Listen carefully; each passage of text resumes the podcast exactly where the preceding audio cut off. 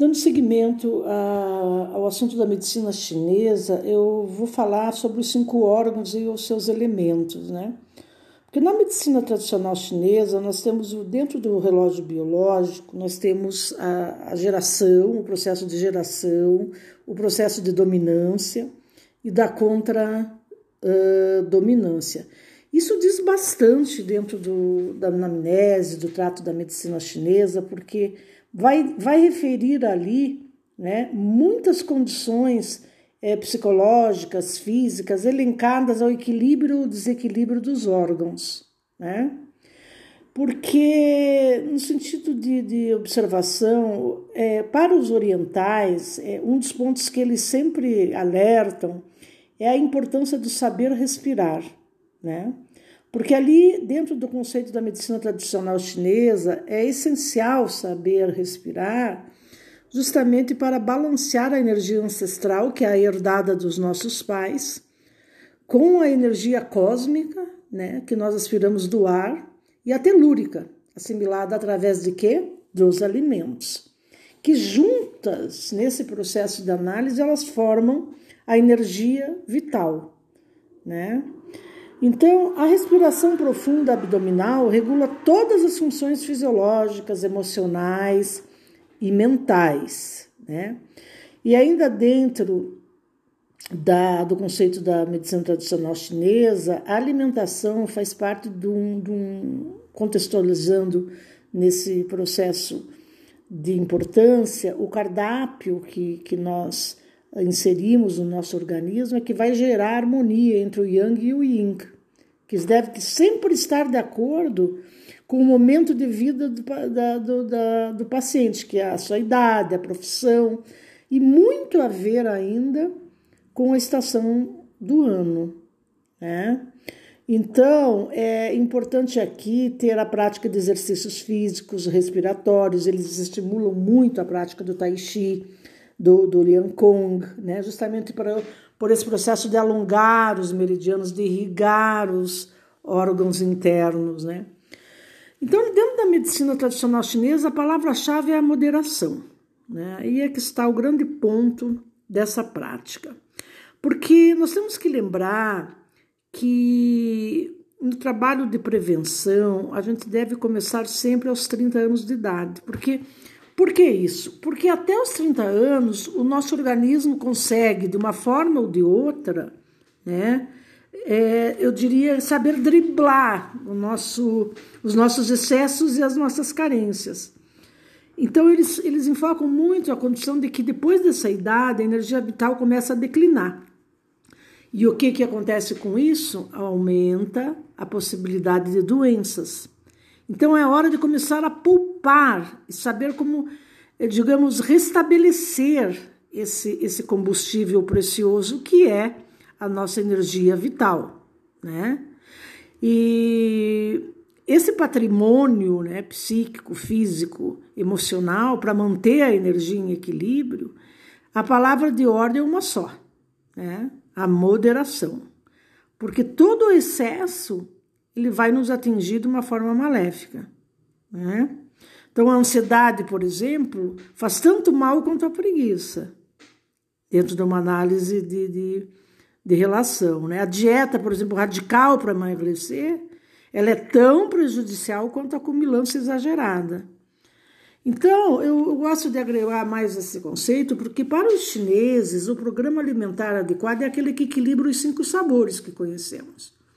Nós temos aí o doce, o amargo, o picante, o azedo e o salgado, e que cada sabor, né, ele corresponde a um órgão.